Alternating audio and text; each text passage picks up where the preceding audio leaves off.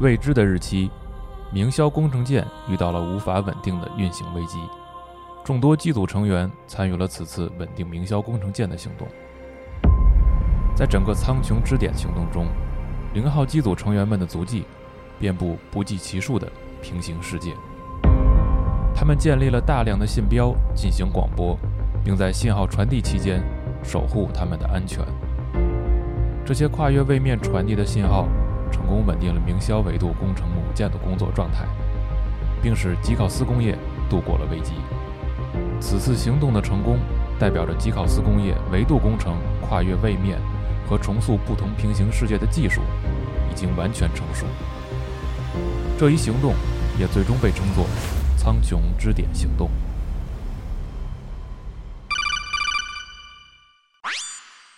喂，你外星人什么时候回来呀？他们用过那套衣服已经展出了。哇，你跨维度通讯就聊这个，太奢侈了吧？啊，是给苍穹支点专门设计那套零号机组冬装吗？终于能看出啥样了是啊，你不想去淘宝集合铺看看吗？咱一人买一件。啊！行，那咱下周喂，四十二，你还好吗？四十二。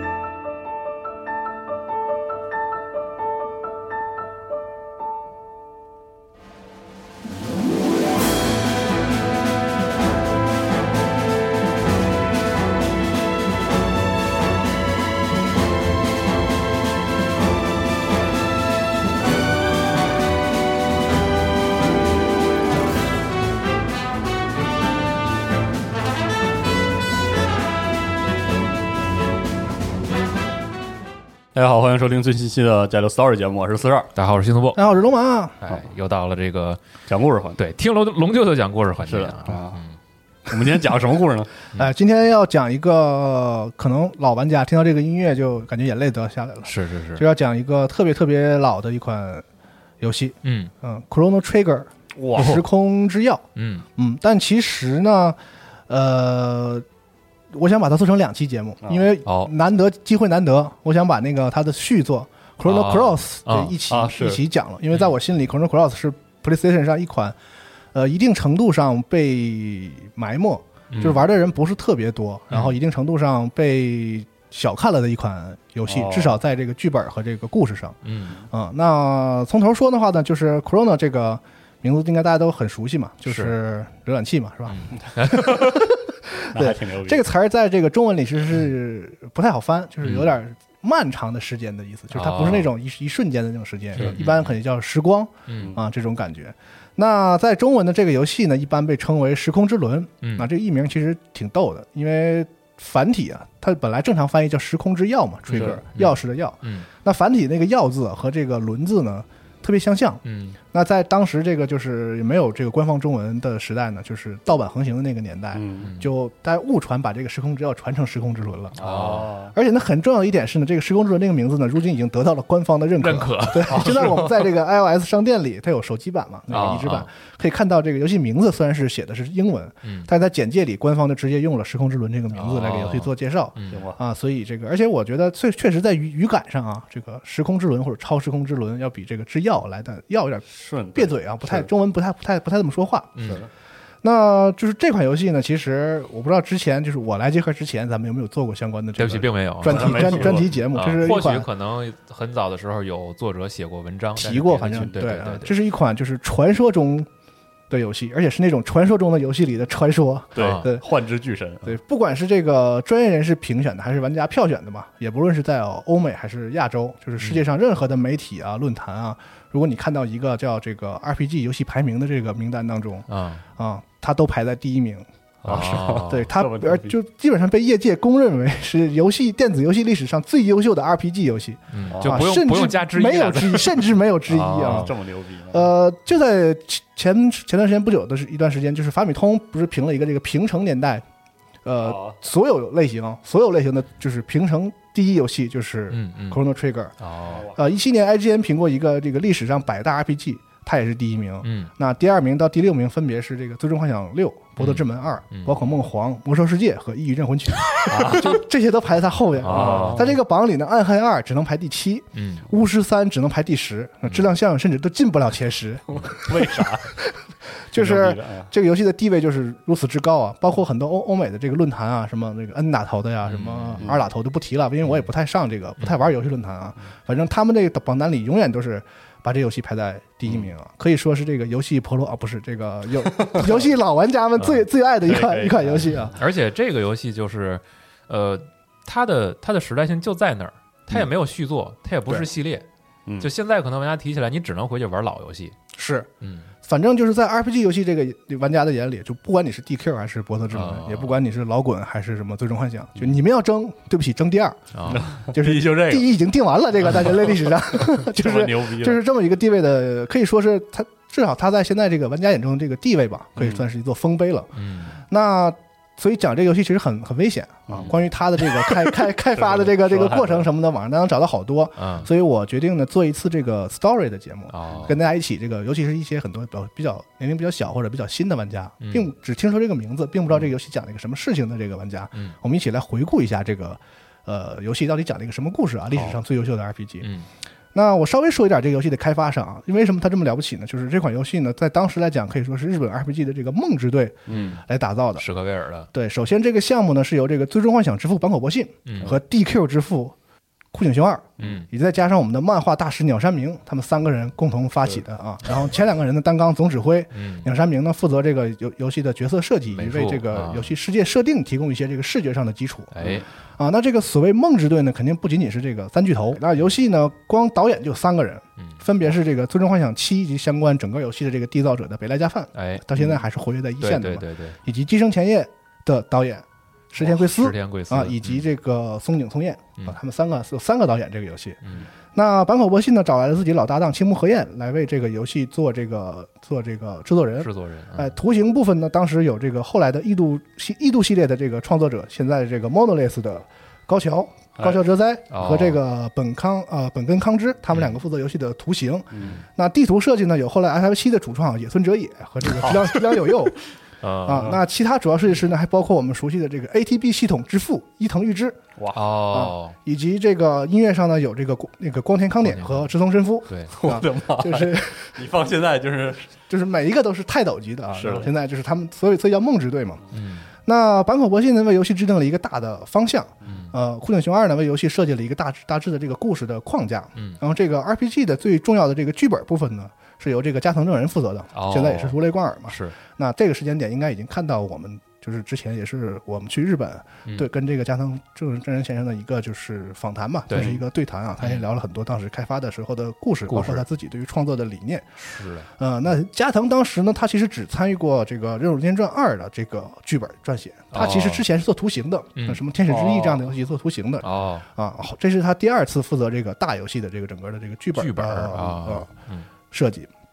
那在当时来讲，他应该不算是一个剧本界的这个我们现在讲大手子嘛，啊嗯，也是这个史克威尔很敢用人嘛，就是用了他来写这个游戏的剧本。那我们现在后来的故事我们知道了，凭借这个游戏的这个剧本，他就算是一战成名吧。嗯之后像《最终幻想》系列啊、《异度》系列啊、《圣剑传说啊》等等很多这个游戏中的这个剧本都是他来写的。嗯，啊，也算是这个日本 RPG 黄金时代的一个这个缔造者和标志性人物之一。你要提到那个时代，这个人一定是一定是要提到的。嗯那今天我们录这个节目的一个原因呢，可以直言不讳的跟大家说啊，其实这确实是一期这个合作的节目。嗯啊，因为由这个加藤正人再次出山写的这个剧本的一个新的游戏，另一个伊甸穿越时空的猫，哎，啊，它的这个国服就要在我终于上了们这个节目我上线的嗯前后吧，对啊也对会正式上线嗯啊。那大家也可以看到刚才我提到的我们 J 三拍的这个片子，我们片做了子一哎个对专对访，嗯呃。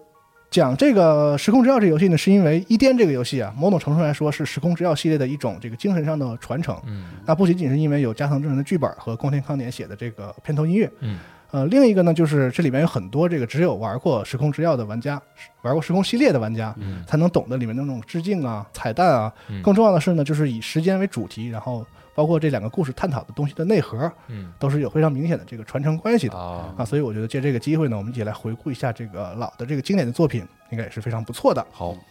那无论你对《伊甸》是否有兴趣呢，我觉得这两部作品都非常值得，非常非常值得去了解。那刚才我们说这个《梦之队》的这个前作一一代就不用说了，嗯呃，穿越时空 Chrono Cross 的某种意义上来说呢，我觉得是一个明显被低估了的游戏，就是它的哦前作那个阵容太豪华，嗯就是有一点阴影的感觉嗯。那在续作出来的时候呢，就是这个很多那些耀眼的制作人并没有参与，大家会觉得说啊，这只是一个挂名的一个续续嗯作作，或者是怎么样。而且呢，这个游戏跟它的这个前作不一样，它是没有后来重置啊、什么翻新这些都没有。嗯，就如现在如果你想玩，你还只能去 PlayStation 上老的 PS 才呃上能玩到，它可以没有被翻新过，出在别的平台上，所以是了解它的人也非常少。对，我做这节目之前查了一下，我甚至没有找到一个比较完整介绍这个游戏故事里的这个中文的视频或者文章，哦，我没有找到、嗯啊。所以我觉得，如果我们能通过这样一个电台的形式，让更多的玩家了解到这样两部作品，嗯应该也是非常不错的。嗯，好啊，好，那前言也说了不少，够多了啊啊。我们这一期呢就是 story 节目嘛，我们就还是集中在这个故事上，就好嗯不再讲那些开发的事情了啊，我们讲我们的故事。所以最后我们再确认一下啊，这 个第一座是 Trigger，第二座是 Cross， Cross，嗯我们这期聊的这是是讲 Trigger 好啊，好它这个故事，因为这两个游戏跟时间有关系嘛，嗯故事相对都复杂一点，嗯所以可能这个我试过试图把两个游戏放在一起讲是根本不可能更的，麻烦， 对，所以我们就好好的讲一讲啊。好我们从这个《时空之钥》啊 Trigger 开始讲起。天的早晨啊，我们的主角少年克罗诺啊被他的母亲吉娜叫醒了，哎说嗯起床起床。那这个时候呢，玩家也可以给他起一个名字嗯，但是我们这里就用他这个默认的这个克罗诺这个名字了。而且我觉得在这个故事里，其实呃让玩家给角色命名其实不是特别必要。嗯啊，那这一天啊，是这个主主角克罗诺生活的这个王国加尔迪亚王国的千年祭，哦，也就是这个王国历的一零零零年嗯啊，这一年是一千年的国庆嘛啊，那这个当时在游戏里写的是 A.D. 一零零零年，就是和我们的公元的技法是一样的嗯，啊。这个时候呢，这个王国王是这个加尔迪亚王第三十三世好，啊，第三十三国王。然后这个世代呢，从视觉上来讲呢，有一点这个蒸汽朋克的感觉，嗯，啊，是 OK，有有一点科技已经出来了那个嗯那个那个感觉。在这个王国的利内广场上正在举行庆典。嗯那克罗诺呢有一个从小一起长大的这个青梅竹马的朋友，嗯，女孩叫卢卡，她爸爸呢叫塔班，是一个机械师。那这个卢卡呢也是这个遗传了她爸爸的基因，理、哦一个理工科的女孩。也能修飞船当面了那种那如果方便大家想象呢，没有玩过的话呢，就是你想象成这个，因为鸟山明作画嘛，你想象成哦波尔玛那个形象，哦好嗯戴个短短发，戴个眼镜，嗯，哎，那这个理工科的女孩酷爱这个鼓捣这些机械什么的，搞这个创造发明，自称是个发明家。嗯，她在这个千年祭的这一天呢，这个说是要这个全球啊首发一款她的这个全新的这个作品啊，哦嗯发明的一个东西。 Premiere 对，现在讲就是对 World Premiere 就是一个发布会啊。啊，那个克罗诺跟他约好了，说到时候我来广场来看。嗯然后他就这天早上他妈就叫他嘛，你说你快去吧啊，你不是要看人家发布会去吗？是去了，到了广场这庆典嘛，果然是这个人声鼎沸啊，嗯到处都是各地来的这个商人在摆摊儿什么的。嗯，这时候玩家也可以在这里玩一些小游戏，有些赛马啊，哦，什么做一些这个有趣的游戏。嗯那在这个广场的中间呢，有一个标志性的建筑叫利内钟，它不叫利内广场吗？哦，说是这个几百年前啊，当时的这个王国的国王为他的爱妃利内所打造的一个爱的证明，有一个钟挂在那儿、嗯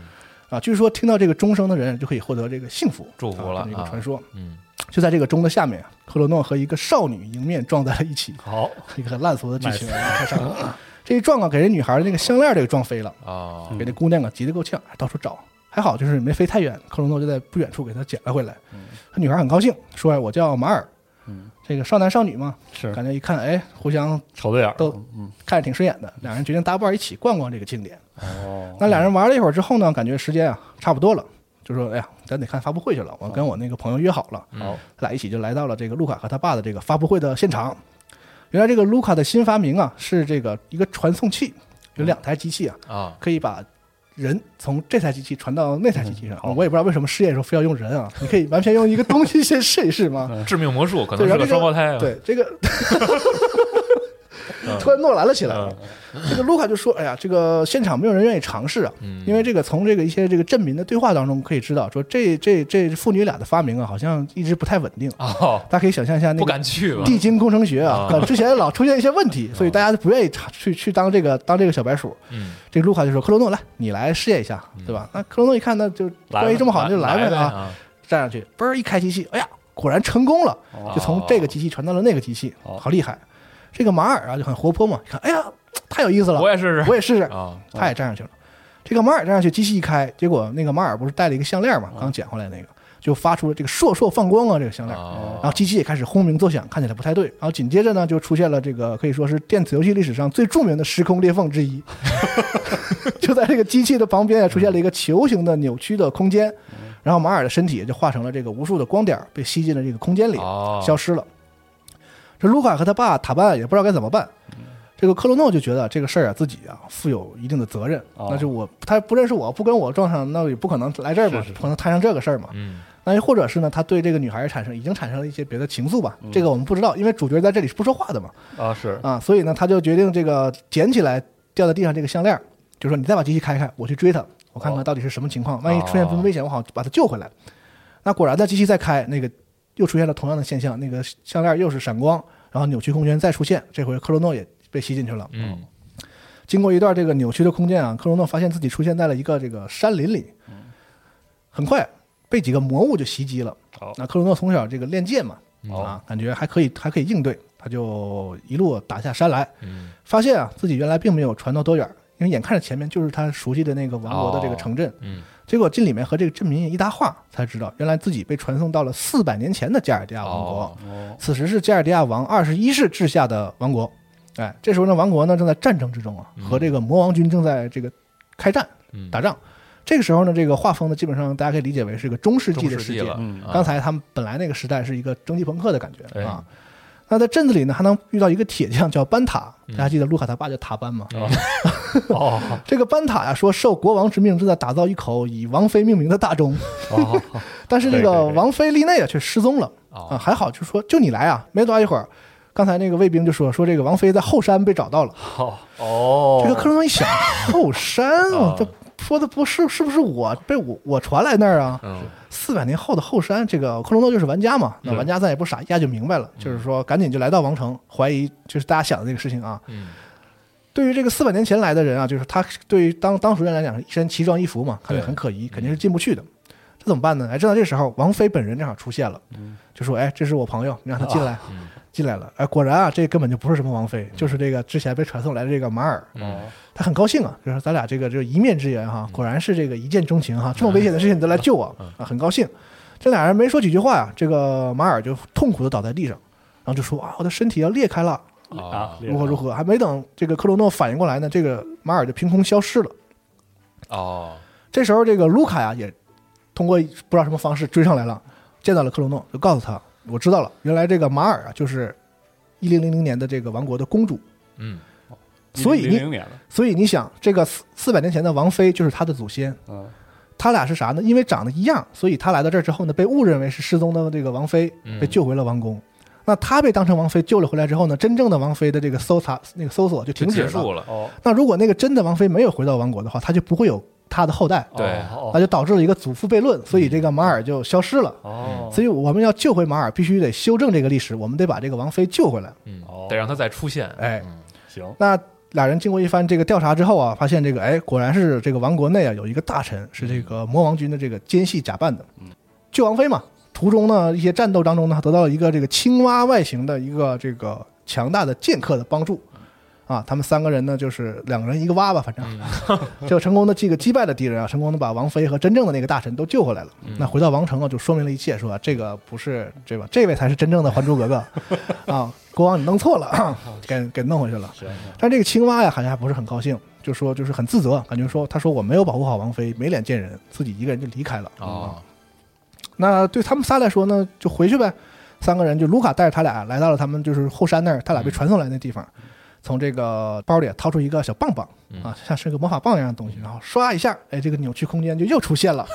原来他们俩走了之后啊，这个卢卡可能也过了一段时间了。哦他呢就是研究出啊这些扭曲的这个时空裂缝啊，什么意思呢？是将同一位置的不同时间点连接在一起的。嗯，啊，所以这个后山呢，也就是这个四百年后的那个利内广场。嗯，那呢，他现在已经研究出了办法，说可以用这个小棒棒控制这个时空裂缝啊。他把这个裂缝命名为时空门。啊，拿这个手里的棒棒一挥，他说：“我这个叫时空之钥 （Chrono Trigger）。”嗯哦，哎，然后他们就通过这个小棒棒呢，打开这个时空门，又回到了三个人自己的时代。嗯。哎，所以这个英语名字里边还挺有意思的，这对 trigger 是有点像激发一个东西的那个意思，同时也是钥啊匙，对，所以翻译成钥匙，我觉得是是是对的，是啊是是是嗯啊，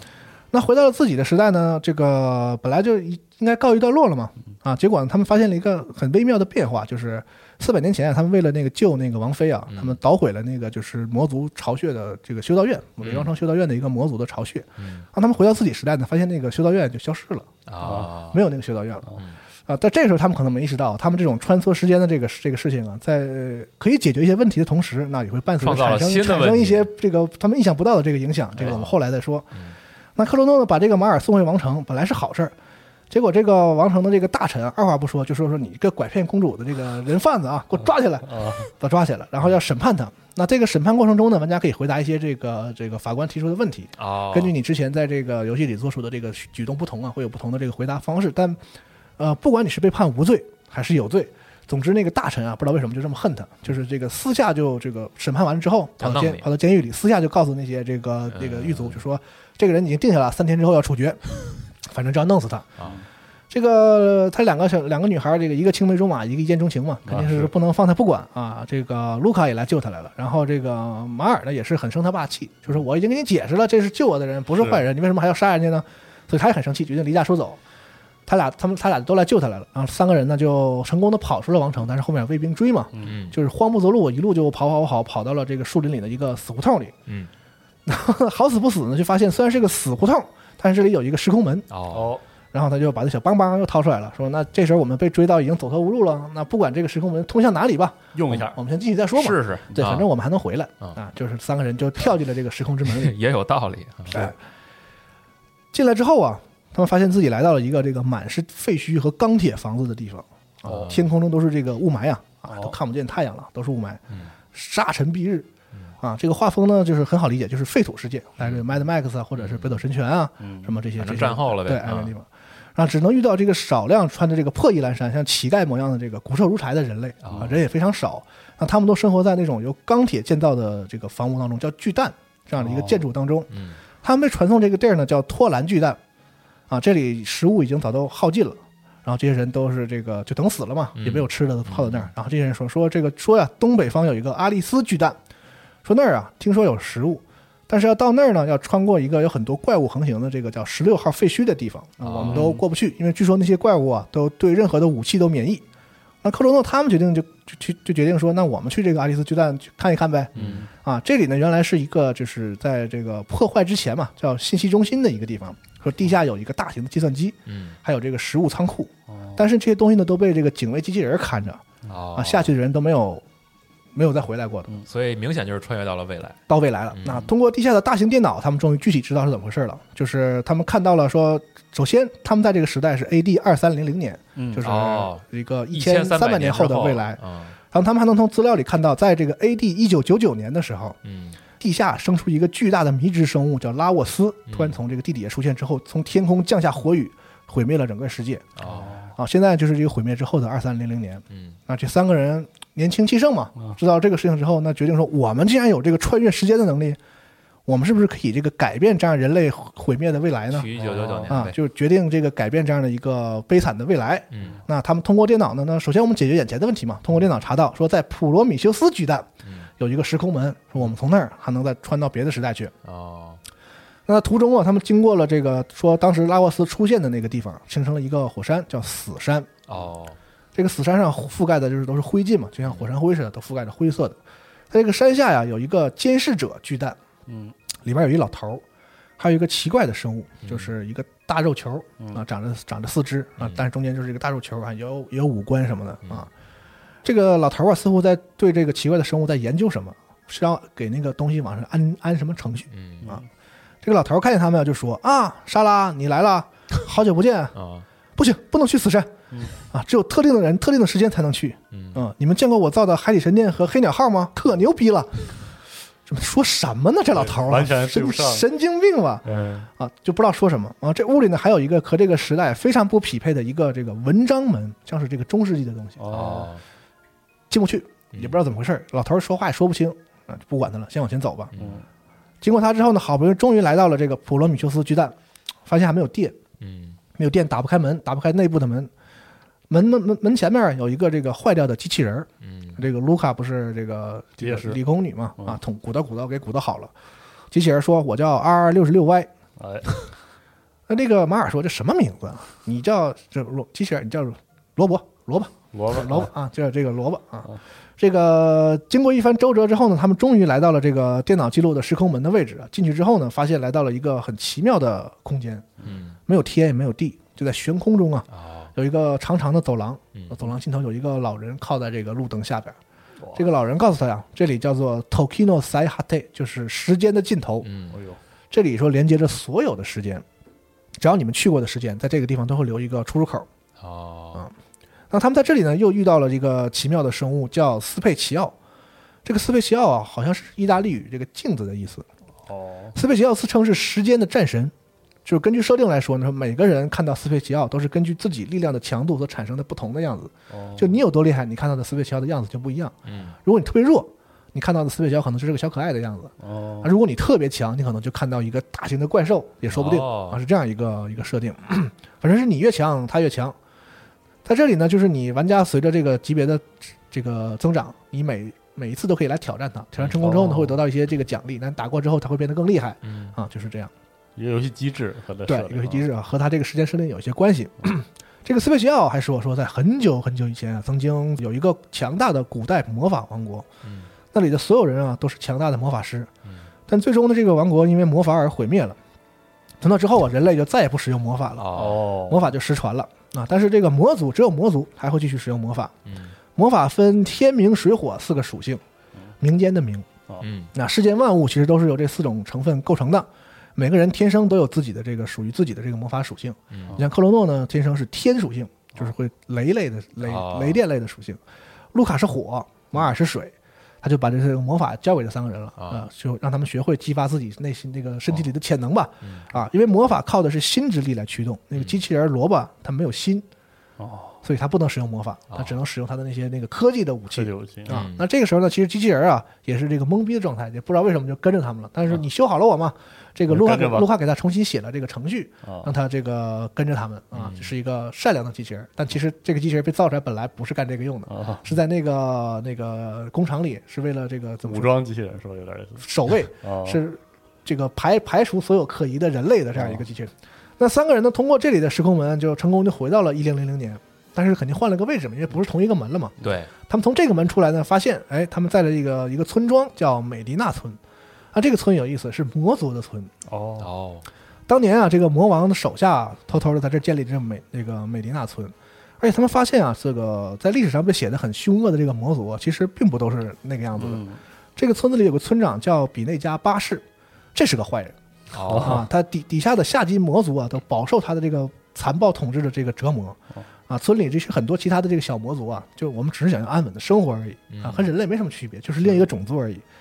那在这个魔族的村庄里啊，他们目睹了一个魔族的一个这个祭天的仪式，啊，包括他们通过他们的对话等等，了解到一个重要的信息，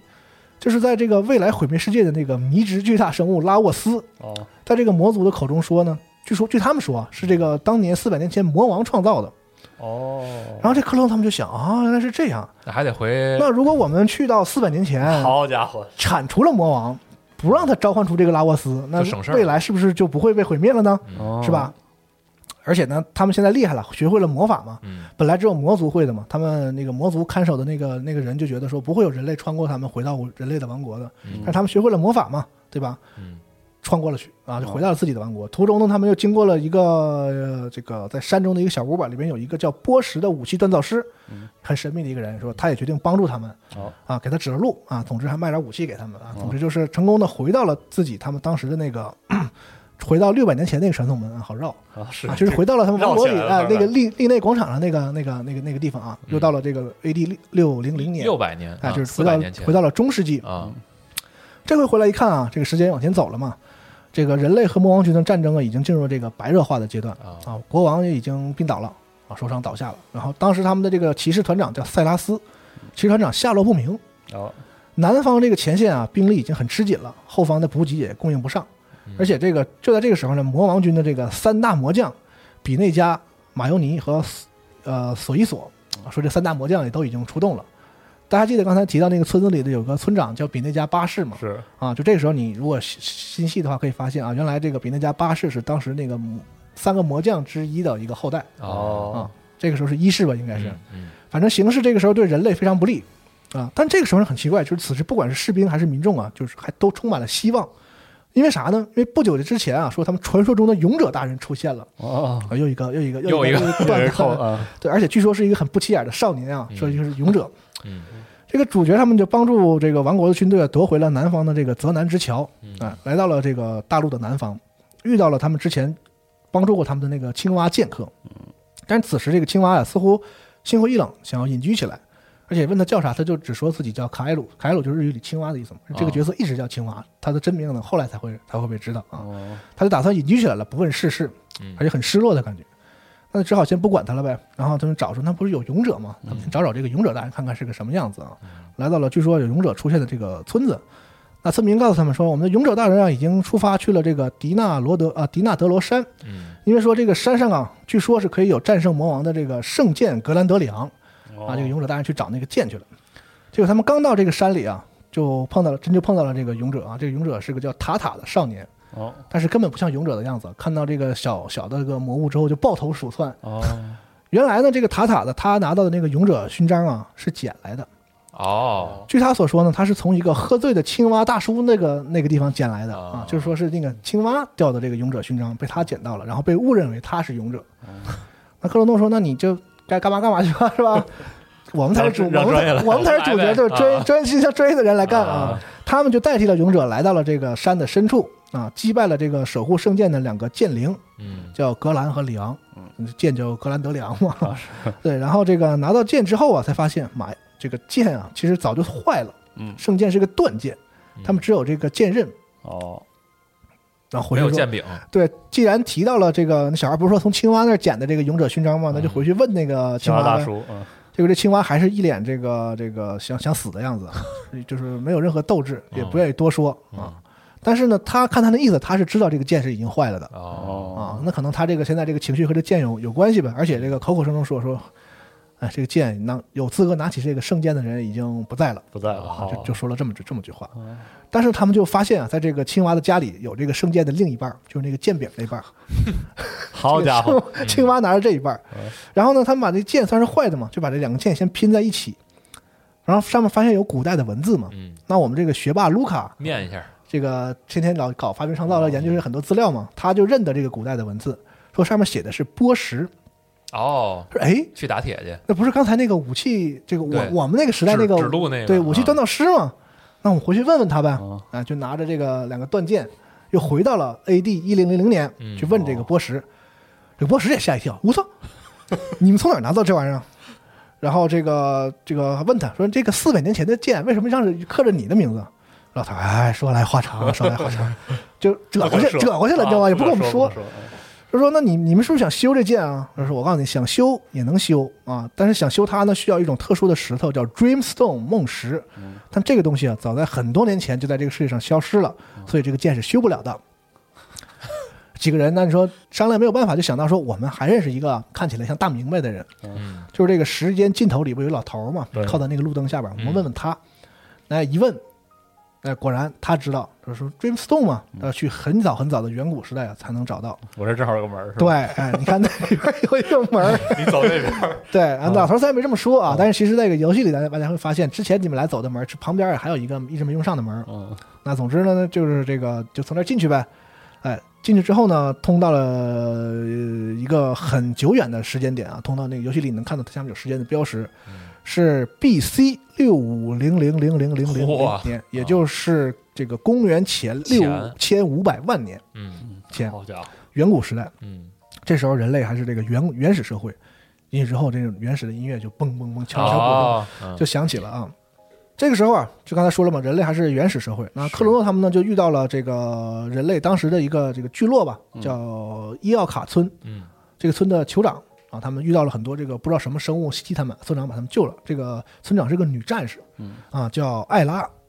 也是方便大家想象嘛。如果你看过《龙珠》的话呢，就里面有一个女性会变身的那个那个角色啊，就是她一哎打喷嚏就变身。啊啊，她变完身之后那个样子，大概和艾拉就比较像了啊。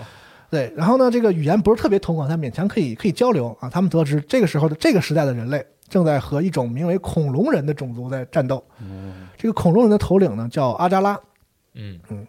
那人类呢，大体上呢分为了两波，一波呢在这个拉尔巴村，就是他们在躲避恐龙人，就不想战斗啊，坚持就是想说我们就安稳的在一个地方隐居起来生活这样一群人。那还有一群人呢，就是这个我们要刚，我们坚持到底，我们要斗争到底嗯啊。这一波人就是刚才我说的这个伊奥卡村的这个由埃拉带领的这波人嗯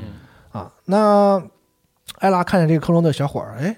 很精神啊，很有精神，很有精神， 剑法也不错啊，就很喜欢他。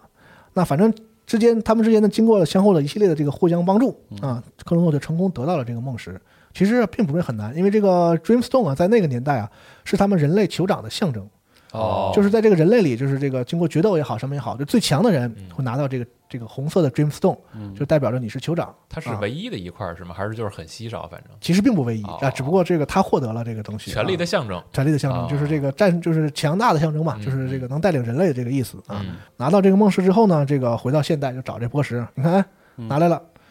波石行啊，你这小伙子，这个有有哪弄有来的有有发展哈，那啊行，我给你修，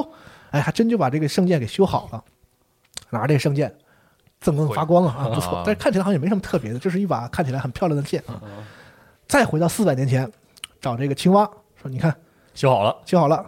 这个青蛙也是很震惊，哇，这个剑竟然竟然竟然就修好了啊！这时候他终于肯开口说话了啊，就跟大家说这个事情的来龙去脉。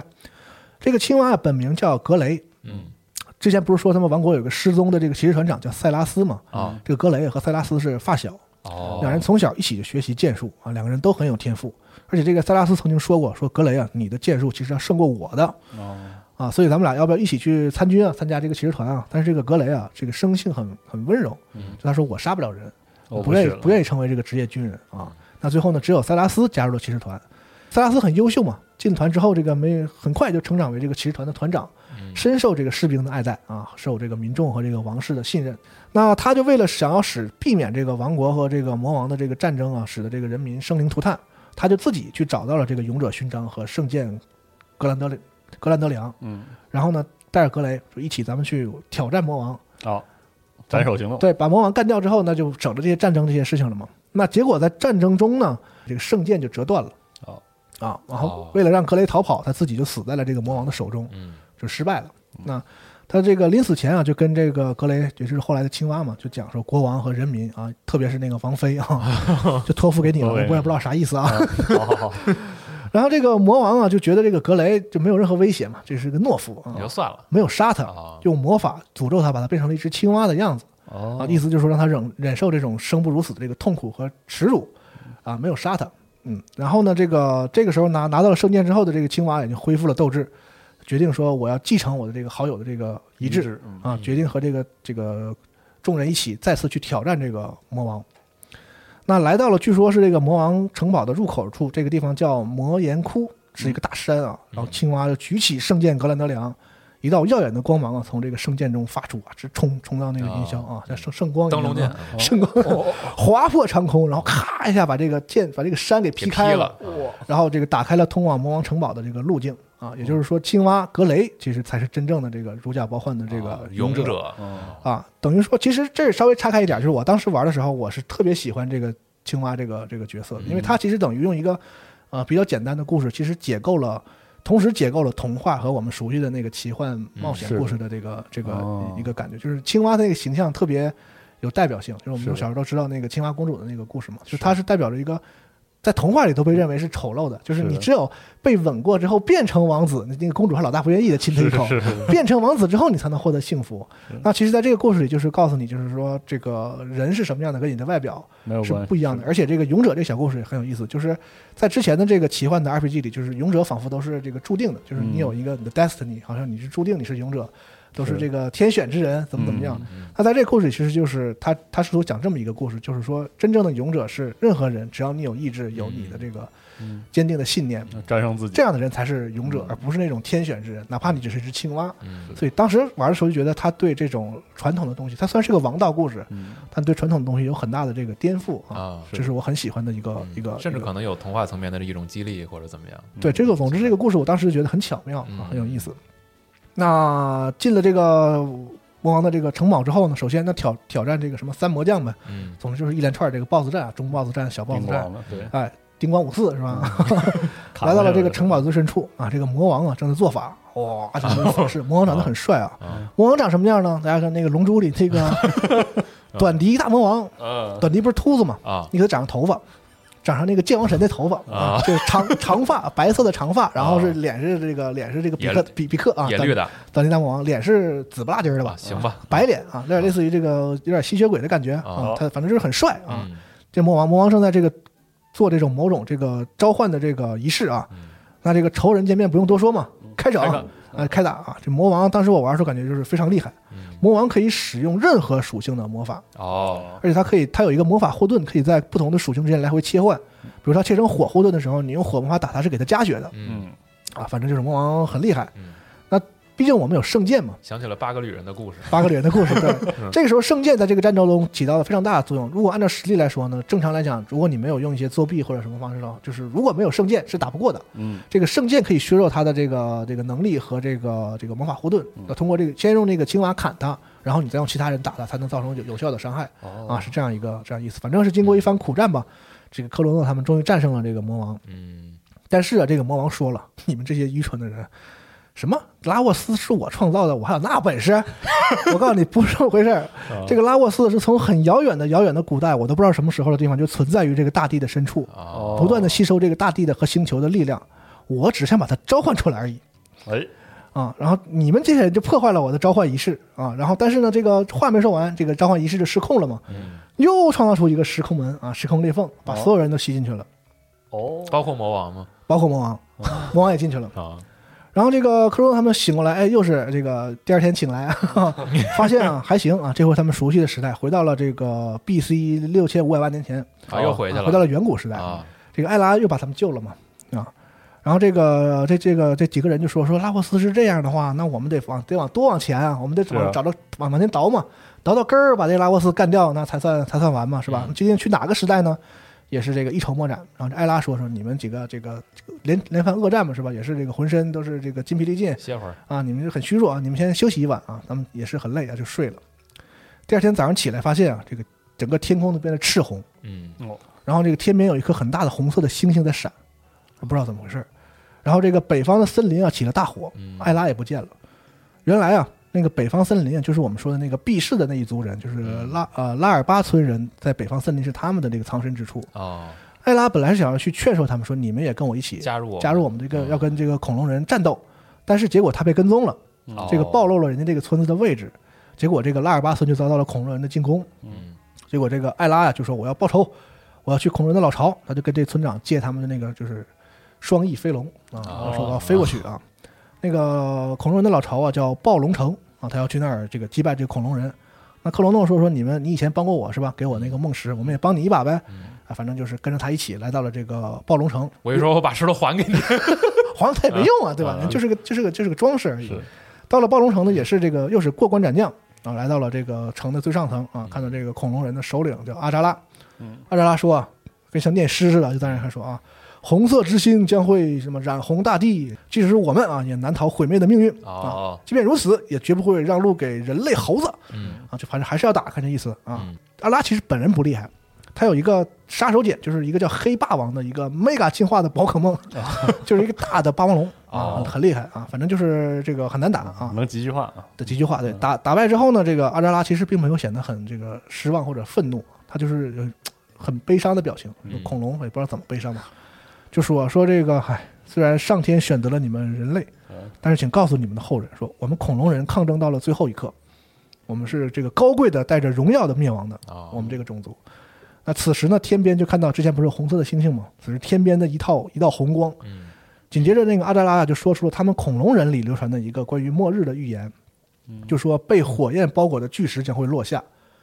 灼热将摧毁万物，而冷却之后开始进入冰天雪地的时代。嗯，然后这个时候呢，艾拉呀、默默地说出了一个词儿，叫拉沃斯。嗯其实这个是艾拉族人的他们族内的语言，拉沃斯就是巨大的火的意思哦啊。也就是说呢，这个事情就大概就真相大概就出来了，嗯就是这个那颗要坠落的星星就是拉沃斯这，陨石嘛，哦哦对，就是在这个六千五百万年前坠下来的。嗯那它的名字正是用当时人类的这个古代人类的语言来命名的，语言啊就是巨大的火的意思，没什么特别的意思。它来了之后呢，就是在正常的历史中，恐龙其实也并不是被人类灭绝的，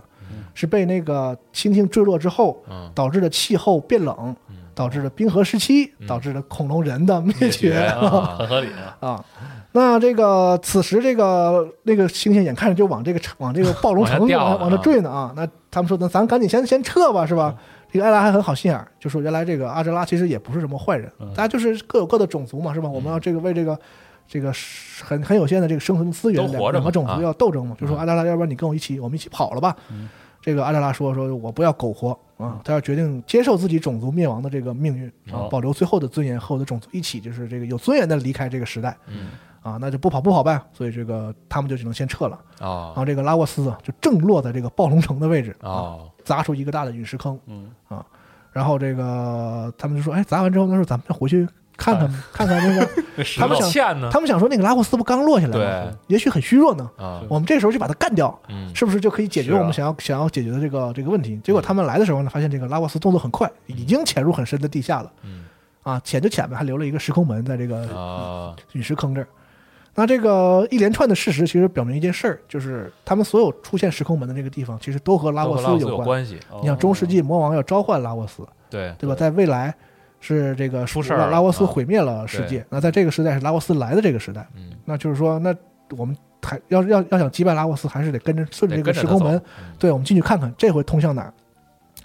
我出来之后呢，发现是一片这个冰雪世界，哦一个被冰雪覆盖的世界。嗯那他们在他们这个出来这个不远处啊，有一个显然是由一个极端先进的文明所建造的一个设施，嗯然后里面有一个像魔法阵一样的东西，然后他们就站上去，不、就传送到了天空当中，是一个哦悬浮在空中的一片嗯大陆。哦哟，啊，然后上面有着高度文明的这个人类城市。原来呢，他们来这个时代呢是 B.C. 一二零零零零年，也嗯就是公元前一万两千年，嗯又过了几千万年了。一个史前的人类文明。对，这个时候就是他恐龙人预言中的冰河时代。哦，这时候人类啊分为两种，就是有一种人被发掘出说有魔法天赋，嗯他们就是建立了这个辉煌的这个空中的这个王国，魔法王国基尔。那还有一些人呢说，发现这些人呢是没有魔法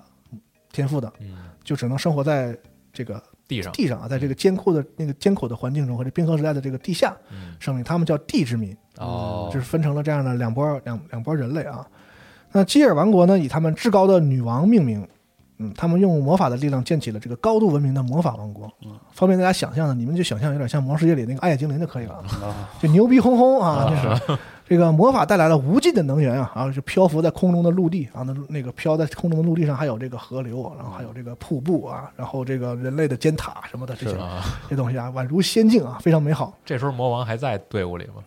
魔王没了，哦，没跟他们在一起，就传啊送哦完之后，魔王就不在了。哦那这个，而且在这个他们的大厅里啊，这个精灵般的魔法生物就蹦蹦跳跳啊啊，那个恢复泉水可以瞬间治愈疾病和疲劳，嗯反正就特别好。然后人们他有当时玩家可以去到两个他们在空中的城市，一个叫梦之城埃恩哈萨，就是人那些人啊都在那一边睡觉还能说话，就是在梦中探寻真理啊，通过魔法的方式，越来越像暗夜精灵了。还有一个呢叫魔法都市卡加尔啊，是一个像研究院的一个城市啊，所有的这个天空中的人民就在这里研究各种魔法的这个这个造物啊。嗯总之吧，就是这个天上的基尔王国呀、这活得有多奢华，这个地之民生活的嗯就有多多苦啊有多苦啊！而且没有魔法天赋的人类啊，在这个冰封的大陆下被认为是贱民。但其实经过调查之后呢，他们知道啊，这个王国魔法的秘密啊，其实就是在女王王城的深处啊，有一个东西叫魔神器。这个通过魔神器啊，他们从地底的拉沃斯那里抽取能量，我的妈！ 作为他们源源不断这个魔法能源的源头啊。这个魔神器啊，由王国的三贤者用皇家代代相传的红色石头所打造。我就知道啊，哎，这三贤者呢，分别是理智贤者、命之贤者和时之贤者嗯啊。其中这个魔神器牵头造这个魔神器的，就是这个命之贤者嗯啊，他是这个负责造这个东西的。那据说他们仨啊有仅次于女王的这个魔法能嗯力，而且分别都掌握着远非常人可以理解的深奥的知识啊。但是目前的这个王国啊，正在进行这个魔神纪的二期工程啊，哦这是他们探知到了这个拉沃斯的具体位置，啊在上面建了一个海底神殿，他们准备把这个魔神器啊搬到那个神殿去，离近点抽，这不是更快吗？啊，说的啊太对了，然后这个女神啊，那个女王啊，就试图通过这种方式来获得不老不死的能力，嗯，就是她要成神。嗯哎，那很多那个地质民贱民啊，都被这个拉去做了苦力啊，就造这个海底神殿。嗯啊，那就在这个施工期间啊，这个好死不死，这个三贤者全部失踪，哦，而且女王性情大变啊。从以往的那个这个温柔很和蔼的这个女王，变得非常的这个这个残暴乖戾和冷漠哦，啊，啊，而且就是显然她就是这个整个人的神智已经受到了这个拉沃斯力量的这个影响啊。就说在克罗诺他们来之前啊，这个王魔法王国来了一位神秘的预言者啊，谁也没见过他真长什么样，老穿着一个大兜帽的衣服，哦，他可以准确出准确的预测出所有将要发生的事情，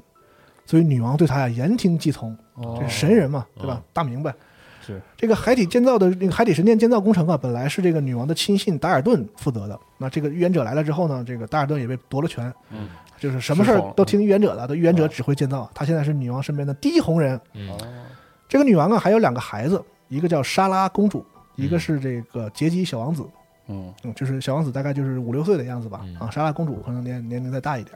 人民都说啊，说这个莎拉拥有和这个贤者大概同一级别的这个魔法能力，嗯但是这个杰基啊，小孩儿却似乎是地之民一样，没有任何的魔法的这个天赋、嗯很平庸，啊。那事实上呢，杰基其实拥有着超过他姐姐甚至超过他妈的这个魔法天赋，哦，只不过杰基察觉到了这个他母亲受到了这个邪恶的这个拉沃斯的影响的这个这个状态，所以他故意将自己的魔法力量隐藏了起来哦呦，啊，是这样说，是自己把自己封封印起来吧，而且性格变得很孤僻。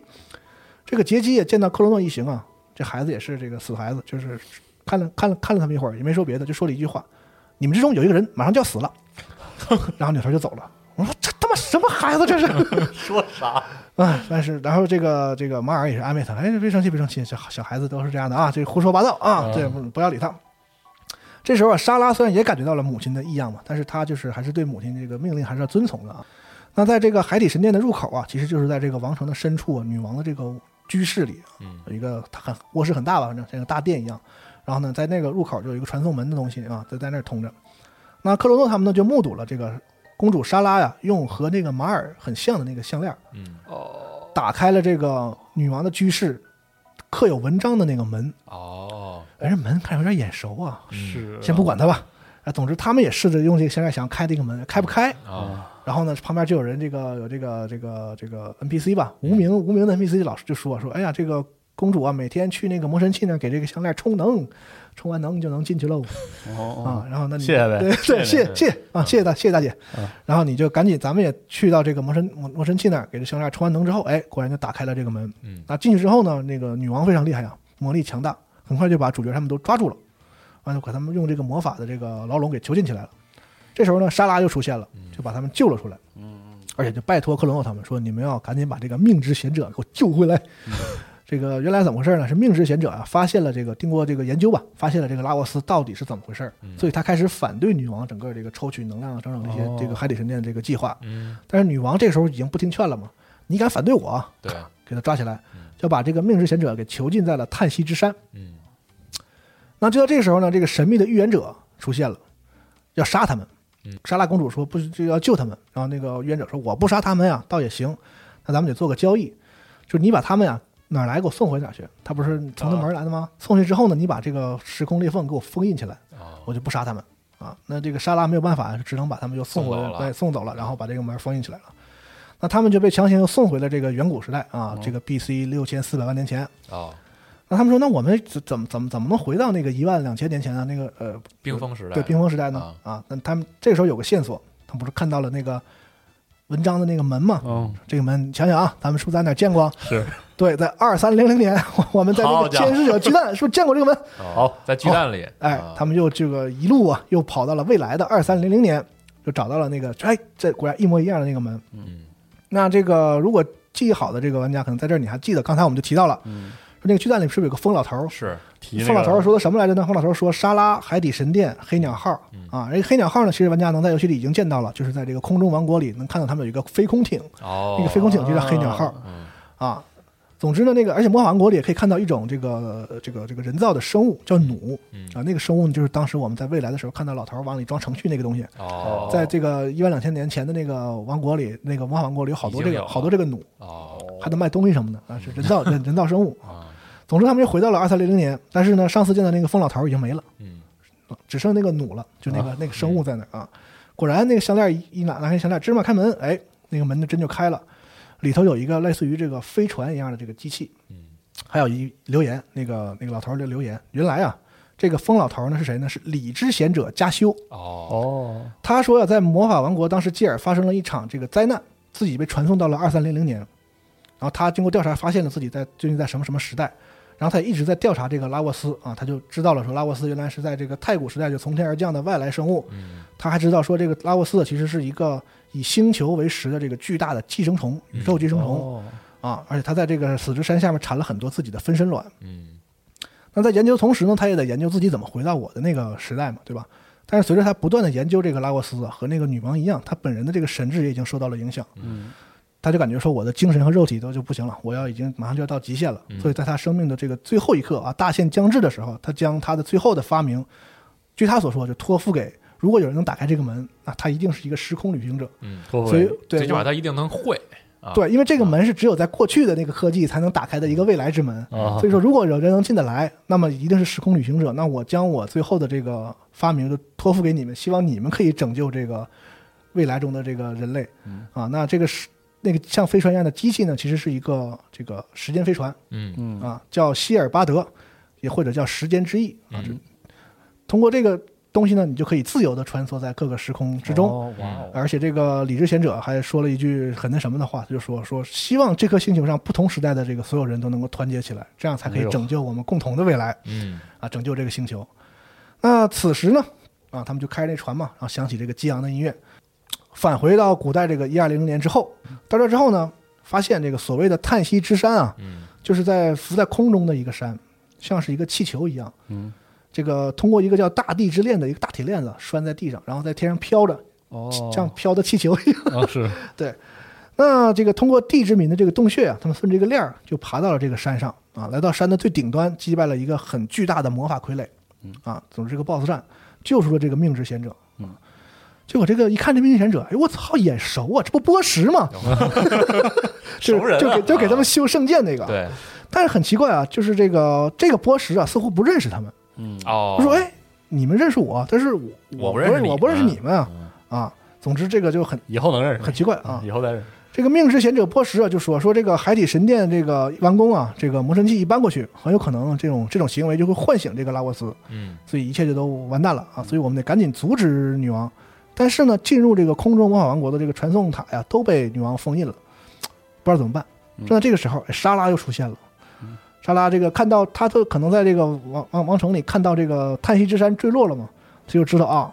波什应该是被救出来了，他就赶紧来到这个地之民的洞穴和大家会合。然后他呢就给大家解开了这个所有通天塔的这个封印，嗯，让所有人就可以再上到那个天空中的这个这个大陆上去阻止这个女王。嗯，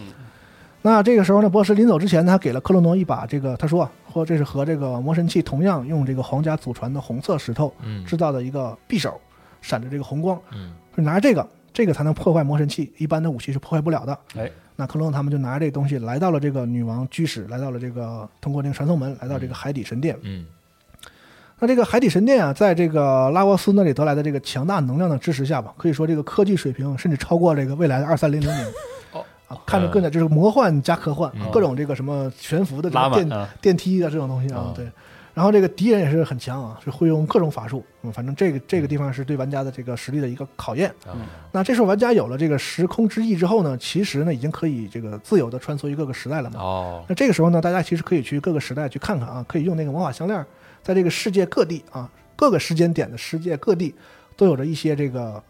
被魔法封印起来的这个门或者是宝箱，哦可以里找边一找有嗯一，些强力的装备啊。哦那里这些东西呢，其实都是这个当年魔法王国的这个遗迹，或者哦是三贤者谁谁谁制造的这个宝嗯物。留那儿了，对，如果你有时间的话呢，在这个进这个海底神殿之前呢，去各地先转一圈，扫一扫啊，估计会对你的这个游戏很大帮助啊。总之吧，有几个小时的这个战斗啊，一路杀进去啊，来到了这个魔神器的所在的这个地方。那这时候的这个莎拉啊，已经控制不住这个魔神器了，嗯这个千钧一发，克鲁诺就抽出了他那个红色的小小匕匕首，哎就插到了那个魔神器的那个地方。他拔出一个匕首插的时候呢，他仿佛听到了有这个精灵的声音，就说话，就说：“李昂哥哥，我们上吧。”然后再插进去，再看那插进去那个匕首，哎，变成了圣剑格兰德里昂的样子，哇就是圣剑就是这么来的。那个匕首哦插到那个魔神器之后变成的哦啊。但是这个这个时候仿佛连圣剑。本身都无法抑制这个魔神器的这个能量了啊！女王这个时候看起来惊恐万分，这发生什么事情？你们这些捣乱的家伙啊！我啊本来我们计划好好嗯的啊，又又又生气又惊恐，但这个时候那个预言者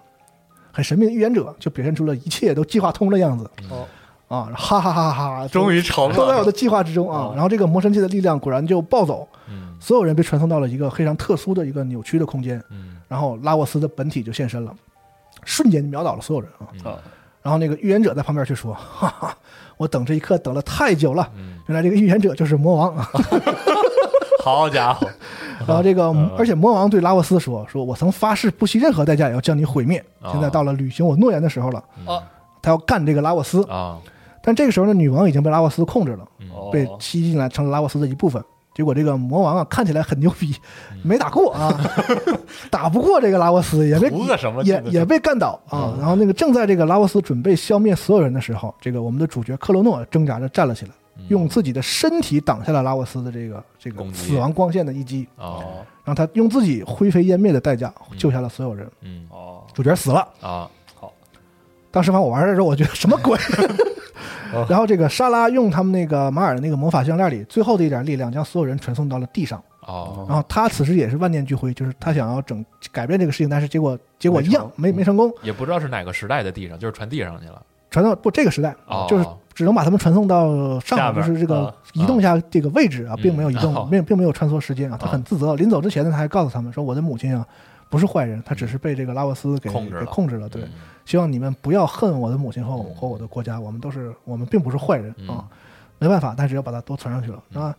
那正如九九一九九九年那个世界末日的时候一样，这拉沃斯一出现，还是发生了又是漫天的火雨啊嗯，就在这个时代，B.C. 一一二零零零年嗯啊，漫天火雨之后呢，辉煌的那个之前那个人类的那个魔法王国，就是天空中的大地比较支离破碎嗯啊，盛极一时的这个王国就瞬间毁灭，哦，嗯然后还引起了海啸，席卷了大地，嗯哦死了很多人，幸存的人呢，这个大家都不再分敌死了嘛。嗯反正就是从这之后，就是人类决定不再使用魔法，包哦括那个之前那个魔法王国的这个人民和这个地之民就变得更友好了，就是说嗯哦我们要一起摒弃魔法，然后一起在这个艰难的时代下生存下去，度过对。去啊对，当然这是后来历史的事情了啊。哦我们先说当下的事情。嗯那幸存的这个地之民的长老啊，把那个除了主角以外那几个人都给救嗯了啊。那这个据他所说呢，说这个命之贤者波什啊和这个王子杰基都被出现的黑色扭曲空间吸走了嗯啊。你们还行，我给你们救下来了。那个莎拉公主啊，在把你们都传出来之后呢，这个下落不明，也不知道去哪儿了。啊嗯那非常这个神奇的是呢，那个时空之翼啊，竟然没事儿。啊留嗯而着且似似乎还认识主人一样，就是顺着小顺着那个那个那个海啸飘到他们这儿来了。哦啊时空之翼还在啊。太好了 这个时候呢，那个魔王啊，就终于说出了到底是怎么回事儿，这个事情的来龙去脉。嗯原来这个魔王是谁呢？他就是那个之前我们说的那个不会说话的那个王国的王子杰基，哦他是长大之后的杰基。哦在他的这个历史当中，在他自己经历过的历史当中，嗯就是那个时候没有任何的时空穿越哦者，嗯同样魔神器失控了。然后呢，他和三贤者都分别被传送到了不同的时代。嗯理之贤者加时被传到了二三零零年，然后命之贤者波什传到了一零零零年，嗯他自己被传到了 AD 六零零年，就是那个中世纪的那个中世纪那个嗯那个那个时候。那他自己都是有奇高的魔法天赋嘛，他到了那儿之后呢，用自己的魔法力量统一了魔族。然后呢，哦他要干嘛呢？他试图在那个时代再次召唤出拉沃斯，想要复仇，哦啊，他就召唤出来其实是想想要打败想的想要干掉拉沃斯，哦结果被克罗诺和青蛙他们给阻止了， 然后又又被卷进了那个时空之门里嘛。哦完发现自己呢回到了这个自己就是小时候的那个时代，嗯哦呃，那个一二零零零年，嗯那他又想一个这个一计不心成生一计又心生一计嗯，他就因为我是回来的人嘛啊，所以我知道未来将发生的所有的具体的事儿，所以他试图用这样的预言者的身份再接近女王，嗯然后再帮着女王把拉沃斯再招出来，在这个时代我再再干打败干掉他干掉啊拉沃斯，但这个时候他发现就是他已经没有办法了，因为他成功了嘛嗯，面对拉沃斯发现无法战胜他。啊就是说，人类无法不管不管再怎么挣扎，也是无法战胜这个必然的这个毁灭的命绝运的。望了嗯对，然后这个话说完之后啊，这个青蛙剑都拔出来了，就是好好朋友的仇嘛，嗯他要报仇。然后这个这个时候玩家可以选择你是要干杀掉不杀干掉这个魔王，还哦是要放弃嗯啊？那如果你放弃的话呢，其实魔王是可以加入你的嗯啊啊。最终呢，反正这个按照比较好的结局吧，或者是我自己玩的话，这个过程的话呢，我是就没杀这个魔王啊，嗯就是说。把剑要收回去了啊！青蛙那青蛙说了一句：“杀了你，这个塞拉斯和克洛诺也都不会回来，没有任何的、嗯没有任何的意义。啊这时候你没杀魔王的话呢，魔王就告诉你说：“哎，你要想复活克罗诺的话呢，他也不是没有招儿哎呀呵，啊。”然后这个时候，刚才我们提到两位贤者了吧？理智对贤者和这个命之贤者。命之贤者这时候第三位贤者实之贤者哈什就该登场了。那哈什是谁呢？你记得那个《时间尽头》里有个大明白是吗？啊，那个路灯下有我老就头儿。 想，我想就是对，那个就是十之贤者哈什啊，他和其他三个人传送到具体的时代都不一样，他可能最惨的，他直接被传送到了一个叫时间尽头的这样一个空间中的裂缝的这样的一个地方。嗯那这个魔王加入之后呢，就带着他们找到这个十之贤者，然后呢，哈什呢就一听这个来龙去脉，就把他们他自己当年作为十之贤者时候的研究的一个终极研究成果叫十之卵嗯给他们了，就是说你们想复活他呢，得用这个东西，但是你们还需要去找这个理智贤者，还有还有一个步骤需要他才能完成。嗯然后这会儿你再来二三零零年嗯，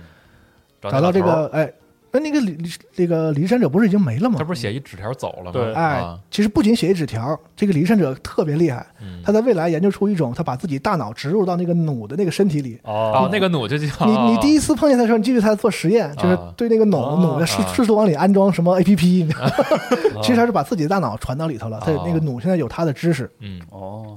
这个弩就说说这个要复活克罗诺啊，你们需要一个替身人偶，嗯以及啊认被认就是要有人认为这个被复活之人是无可替代的真心啊，这听听起来一点都不科学啊。哦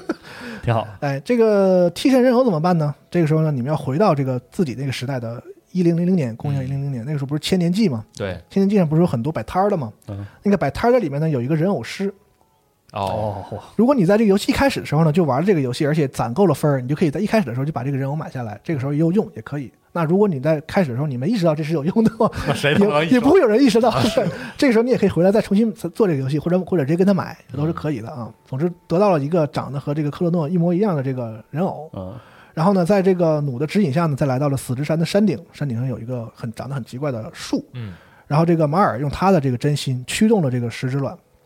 这些人所有就被回通过这个石之卵回到了这个克罗诺死前的那一刻，就时间被冻结住的那个状态。嗯哦然后你要用这个替身人偶把那个真的克罗挡诺住替下来，哦让这个人偶替他死一次。嗯然后所有人就又回到了那个死之山的那个山上，好就是通过这个石之把主角卵，拉石回来之卵是一个冻结我他妈时冻结时空的东西嗯啊。回到山上之后呢，然后这个马尔就抱着克罗诺大哭，就是说说你再也不要离开我了，嗯哦，啊，就是有情之人啊啊，终成眷属挺啊。好好啊家伙但这是他们的这个故事还没有结束嘛，嗯那救回了克罗诺，其实你也可以不救他。按照这个游戏的设定，它有十几种 结局，就哦你甚至可以不救主角，就是没有主角也可以把就把结这束个了哦最后的 BOSS 打死，也是一种结局啊。这个我们后来再说。总之，我们把克罗诺救回来之后呢，这个所有人都坚定了决心，那说我们一定要击败这个拉沃斯。这时候，那个十之前者再告诉他们说，你们要击败拉沃斯啊，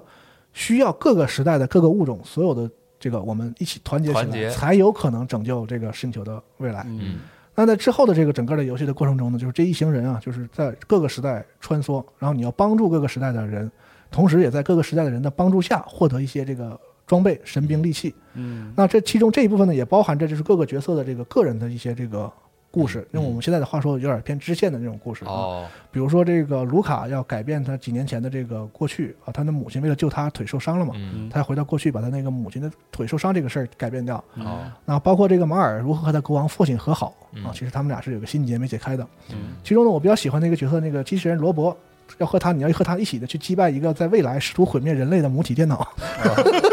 太牛逼了，这个 然后呢，这故事就可以帮助这个机器人建立一个自我认知，就是我是有什心了么，对我不只是完成我的程序啊哦，就包括建立他哦，这不建是立绿野仙踪的这故这事这个东西对啊太逼牛了找到自己，啊然后这个青蛙的话呢，你要帮他解开一个，就是他死去好友拉沃斯日他是个心结啊帮他解开这个心结，同时解放圣剑真正的力量嗯啊。魔王的故事呢，就是你要帮助魔王创造一个魔族和人类可以一起生活共的生那个的未来的这个哦环境啊。在过去的时候，他回去就发现他走了之后，那个三魔将。把那个魔族搞得更坏嗯啊，哦这和人类更势不两立，所以魔王要回去改变这样一个事实，让未来可以人类和魔族共同生活。嗯嗯那在这里呢，我选一个就是我最喜欢的小故事，嗯是关于这个罗伯的啊。这故事是这样的，就是在这个呃 B.C. 一二零零零年的时候，这是魔法王国的时候，嗯你在这个魔法王国里能遇到一个女的，这个女的呢，这个她自己出生在冰河时期嘛，但是虽然这个魔法王国很很很生活很好，嗯但是她特别希望自己能出生在一个植物很茂盛的一个自自然哦上很强的一个年代，啊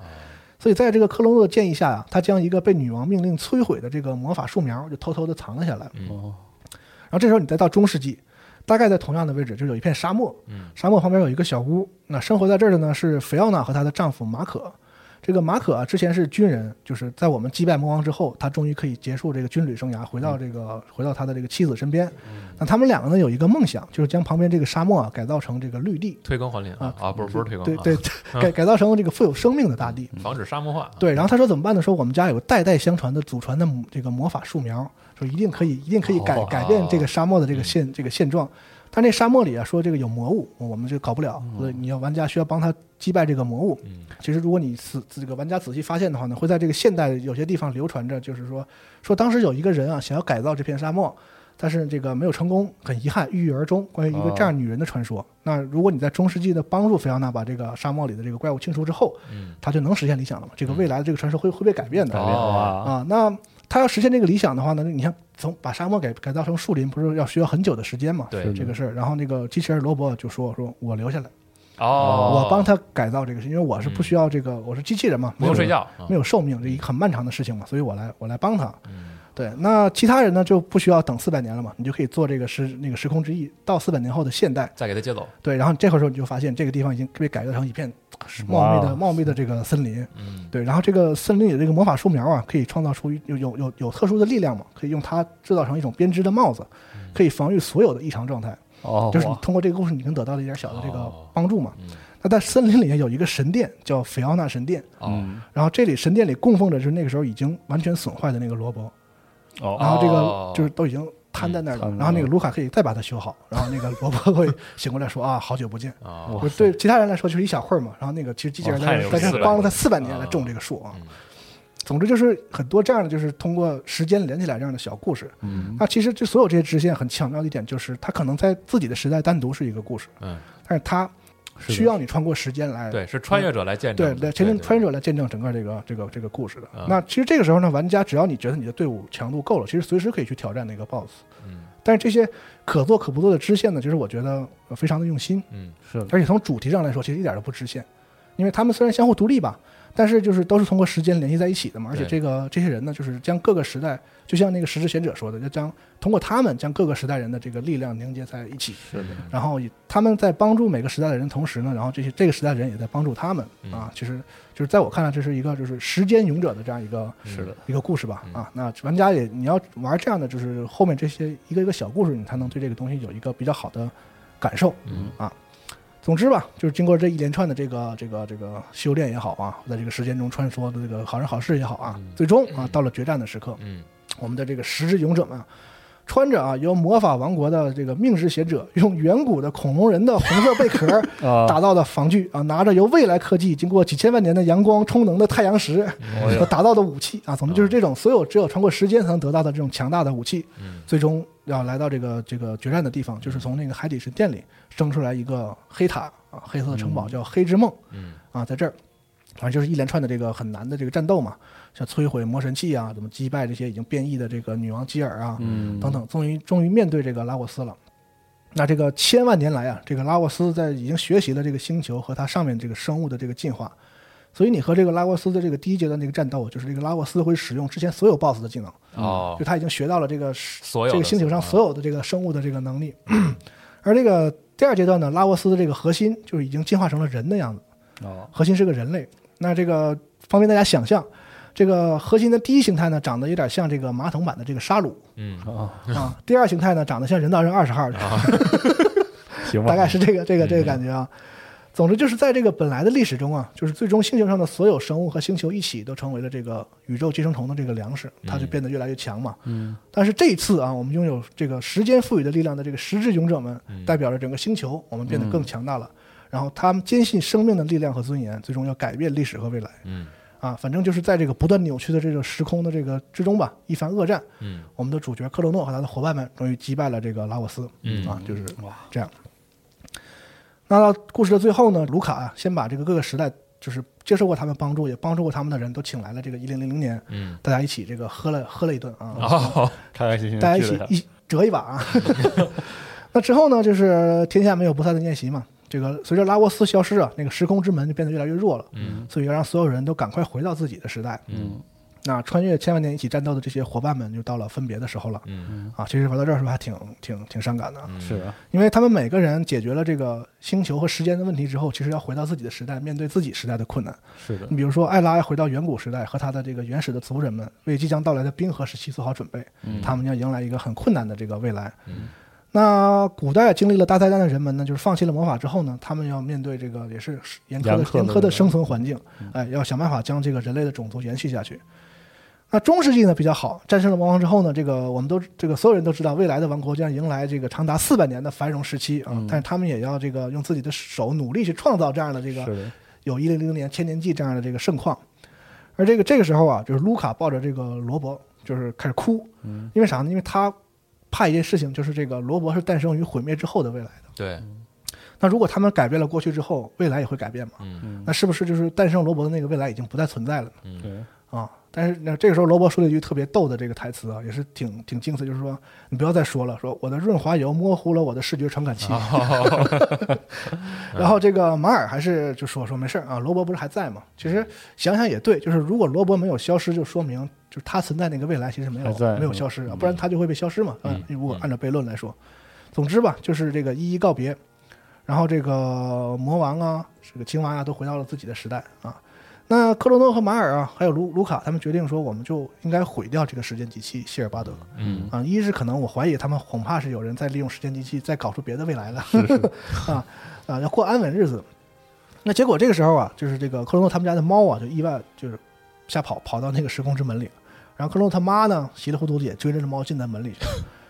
啊他们仨一看啊，然后进去之后那个门就消失了嘛，因为那个拉沃斯已经没了嘛。他说：“哎，这个谢尔巴德还不能摧毁，嗯赶紧开着谢尔巴德就去找他妈去了，啊但也不知道他妈传到哪儿去了。啊所以他们就只有继续再开始他们的这个时空冒险嗯啊，这是游戏的结局就是这样的。哦，哦，是一个有点轻松，但是就是能开放让故事对，对对对对对，那其实在这个游戏里有十多种结局，刚才不也提到了吗？是主要的区别就在于你是不是复活主角克罗诺之后再去击败拉沃斯，嗯还有是否让魔王加入队伍，嗯或者是是否获得这个时空之翼。那如果你要哦通过一些极特殊的办法，可以在游戏的很开始的时候就去挑战这个拉沃斯。如果你能成功的话呢，会有一个极特殊的这个结奖结局奖励啊结，局都等着都等着你啊。其中有一些这个结局啊比较恶搞的，比如说有一个这个青蛙 NTR 的这个结局，对就是就是那个马尔啊在这个现代说着说着话开始青蛙叫。啊，原来就是当时那个王妃把王国王绿了，就是他跟青蛙生了他，所以他是青蛙，就 是还有有这种有奇这怪种的恶搞的结局啊，啊或者是这个那个克罗诺成了魔王的结局，哦，就是这个那个勇者塔塔的故事，就是你在那个时间点如果就击败了这个最后的 BOSS 的话呢，嗯然后你就看着那个勇者塔塔在大家的欢送的这个这个掌声中踏上了勇者的旅途，然后进到城堡里发现魔王是克 罗诺，就是一些恶搞的这个、哦这个结局。嗯那在这个 PlayStation 版这个重置的时候，给这些游戏这个中间加了很多这个动画演出的过场。嗯那在结局的时候呢，其实他加了几个演出是这样的，就是那个艾拉娶了他们这个族里的一个小鲜肉，就是他把那个戒指丢给他说咱俩结婚，嗯哦啊啊，他跟那个结婚了，然后那个青蛙变成了人的那个样子，哦回去成了这个骑士团长。啊，帅的一逼，头发像贝吉塔似的。啊 对，然后这个未在未来呢，这个克罗诺和马尔也终于结婚了。嗯，啊，最逗的是呢，在这个一个科幻风格的这个立内广场上，都变成了那个机械的那种感嗯觉。啊然后那个钟还在，然哦，后那个机器人罗伯和一个女机器人撞在一 起，这是在其中一个结局里有的一个、哦一个画面，都是很有意思的。但是魔王其实最惨，就是他一直回到了那个呃 B C 一二零零年，他一直找他姐姐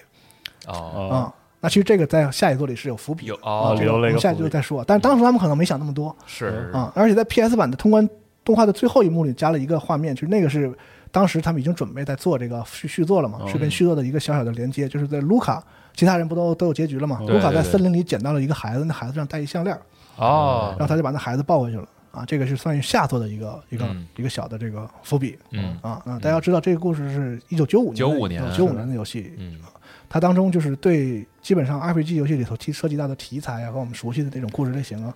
都做了一个做了一个这个解构。是啊的而，且受其实可能是受那个时代的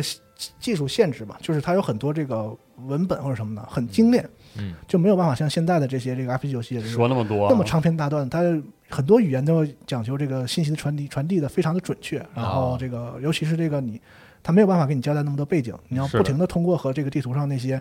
看起来无关紧要的人的对话，然后嗯一点一点拼凑出来啊，原来这个时代是这样的啊。当啊，你穿越一次之后，你就发现啊，这么不一样，这个时代是这样的。嗯而且地图很小，其实就是那么一小块地方，然后你在不同的时间点就这一块图，好哦好好，然后你能感受到那种就是时间穿越的那种这个沧海桑田的这种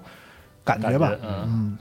这游戏的那个 PS 呃 PlayStation 版是九九年，对就像刚才龙马说那个，应该是就是他们已经准备好了下一座的那个发行的计划的时候，然对后等于是 SFC 的这个出版，呃，重新做了一遍，然后在嗯 PS 上发行的。对的然后第二座其实也是在九九年同年发的，嗯，嗯嗯哇嗯。太棒了，嗯，而且这个游戏呢，就是除了加藤正人的剧本之外呢，这个光田康典先生这个音乐啊，也算是在是游戏的嗯历史上的一个永恒的经典吧。那其实当时他们俩在做这个游戏的时候呢，年龄都不大，虽然现在都是大腕儿了嘛。当时加藤是只有三十一岁嗯哦，啊，光田康典是二十二三岁左右吧。哇！啊，而且这个加藤刚才不是提过嘛，在这个节目开始的时候，就是在这个为这个游戏写剧本之前呢，他只写过《忍龙二》。嗯，啊，所以光天康典更是就是他是第一次做游戏音乐，九大良之前他只是做这个音效嗯，做这个技术类的工作、哦，啊，所以这两个人也都是一出手就是这个一鸣惊人，就有了。啊对一鸣惊人，显出大师的这个风范啊。这个游戏其实在去年一九一九年的时候啊发售了一个这个新的不算不算原声吧，就是由东京爱乐乐团演奏的一个这个全。重新编曲过的这个全配置交响乐的这个演奏的啊这个哦版本，两个游戏都有，而且还有一个 Special 这个嗯盘，一共是三张盘嗯，出了这么一个东西。一九年去年的九月四号发售的，大家现在在网上和各种这个数字媒体上也都能买到，非常的厉害啊！那嗯个交响乐版的，就是其中有一首就是我给我直接给我听哭了，就是我准备在这个节目的最后 呢放一下这首，就是这个游戏。游戏里最著名的一首歌叫《风之憧憬》，嗯，和这个青蛙卡艾鲁的主题，这个中世纪的两个这个时代的这个两个游戏中的音乐，然后经过混混混编编在一起的这么一首，嗯啊，非常我这两首也是我当时在游戏里最喜欢的两首两首歌啊，嗯嗯，然后作为这个节节目的结尾，好，哦我觉得这个就是作为最后啊，就是啊嗯因为讲了一期故事节目，游戏本身其实也不是说只有在 SFC 和 PS 上有，啊，这个也可以推荐大家，如果你想玩的话，也可以去看一下，比如说像现在的移动平台，安卓、对 iOS 上也是有的有，然后 DS 上也是曾经发行过的。呃，对我个人推荐 DS 和 3DS 玩儿，对，嗯，因为那个版本是我觉得最好的，就所有东西都有都。在啊，对，而且这个我不推荐 Steam 版啊，Steam 版据说是一个强行通过 iOS 版移植过来的一个，哦它是做的啊对，而且画面有一些这个分辨率都是硬拉的，好像啊，不太、哦，不是特别好，但是 Steam 版当然是最方便了嘛，是可以是玩是，嗯，嗯但说实话，这个游戏呢，这个我们选择讲故事也是因为，就是它虽然很棒，而且包括系统什么的都非常好，但是确实经过年代了，嗯对九几年的游戏，嗯是所以现在的新的玩家可能在他的这个游戏的过程中不会有太多的乐趣了，因嗯为这个毕竟有时代在那儿。我们现在已经经过了这么长时间，游戏的这个玩儿 play 这个部分的这个系统进化已经进化了这么多了嘛，对是的所以那个时候就会显得有点简单，什么嗯就是简单的属性相克，啊简单的什么合体机械，看起来是是是都不新鲜。嗯是，但在那个时候就是还是很神奇的，嗯包括这游戏的画面啊，它的这个像素艺术，刚才不是有提到呈这现的个八方方式八方旅人啊嘛啊？它啊这个游戏基本上这个就是算是一个这个像素十六位像素像素艺术的一个巅峰哦啊！您可以看到这个在在在这个游戏里，就是那些演出时候的那些小人儿的那个动作，能嗯，看到八方旅人学的是谁，哦哎就是学的就是学的就是他啊嗯，就是非常非常所有的艺术家都在这个游戏里发挥出了自己最大的能量啊嗯，这个所以他才有游戏历史上那么高的 地位吧，是吧？是的，啊，说哽咽了，还已经没有，我就真是想太有到意思想到那个那个那个音乐了啊。嗯，二十五年的游戏对啊，那今天呢，本来也是应该，其实办公室还有很多了解这个游戏的，像什嗯么雪豆啊、大巴啊估计嗯。但是我是找你们俩来呢，就是想给两个没有玩过这个游戏的人听个故事，对讲一下。对，万一我讲错了呢，反正嗯也不反正用也听不我出来不了，你是用我吧不？用当场戳穿我。嗯真 对，是那好故事四十二最近也很忙嘛，过来嗯就放松一下啊。放松一下啊，而且我个人确实非常喜欢跟时间相关的是，故事，而且讲的好，非常非常动人，我告诉你，就是这个，其实这故事讲了一半儿，当时他们可能没想过续作的事儿嗯，但是续作其实从完全从另一个角度接上了这个故事。哦，嗯就这个故事么不是讲说是改变未来嘛？啊然后当时在续作宣传的时候呢，就是那个那个就是一个一句关键的那个话叫“被毁灭的未来前来复仇多哦”，哇，这是这个它是续作的一个一个一个故事，这么牛逼嗯啊！所以我们可以等到这个下一期的时候，我估计下一期了解人更少啊，是可以我们来看看他那个这个这这么个故事的续作应该是什么样对的？，嗯因为续作的平台更少，对，只有能玩到 PlayStation 的啊。对，对对对对，好，那我们今天就先到这儿，我好们，下一期的下集再见，下集再见啊！嗯感谢大家收听，拜拜拜拜拜。